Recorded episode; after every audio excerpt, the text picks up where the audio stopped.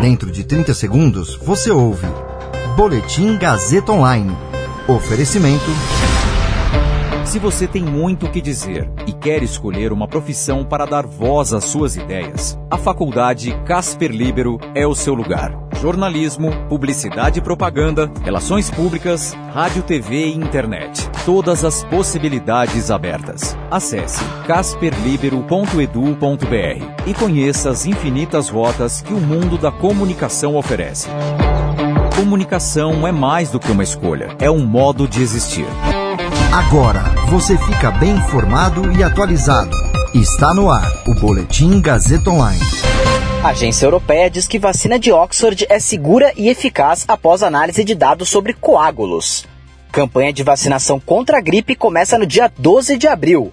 Eu sou Caio Melo e você ouve agora o Boletim Gazeta Online.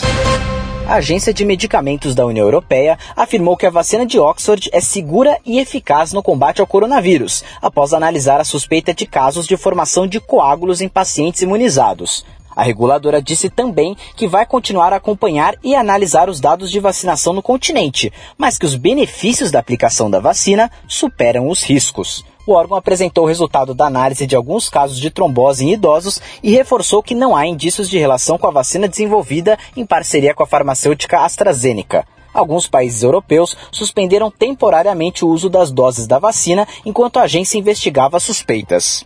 A farmacêutica afirmou que já foram aplicadas mais de 17 milhões de doses na Europa e que 37 casos de trombose foram registrados entre os vacinados. O número é muito inferior ao registrado normalmente em condições normais. A campanha nacional de vacinação contra a influenza, o vírus da gripe, começa no dia 12 de abril e vai até 9 de julho. O público-alvo é estimado em 79,7 milhões de brasileiros, e a meta do Ministério da Saúde é vacinar pelo menos 90% dos grupos prioritários. Os grupos prioritários serão distribuídos em três etapas, de forma escalonada.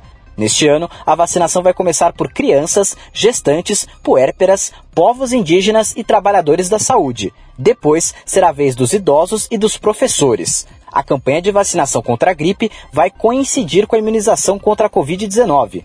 O Ministério da Saúde não recomenda a aplicação das duas vacinas simultaneamente, devido à falta de estudos sobre a coadministração dos imunizantes, e a orientação é priorizar a vacinação contra o novo coronavírus. O governo federal recomenda que as pessoas que fazem parte do grupo prioritário tomem primeiro a vacina contra a Covid-19 e depois a vacina contra a gripe, respeitando um intervalo mínimo de 14 dias entre elas. Segundo a pasta, a imunização contra a gripe vai prevenir o surgimento de complicações decorrentes da doença, óbitos, internações e as sobrecargas nos serviços de saúde, além de reduzir os sintomas que podem ser confundidos com os da Covid-19.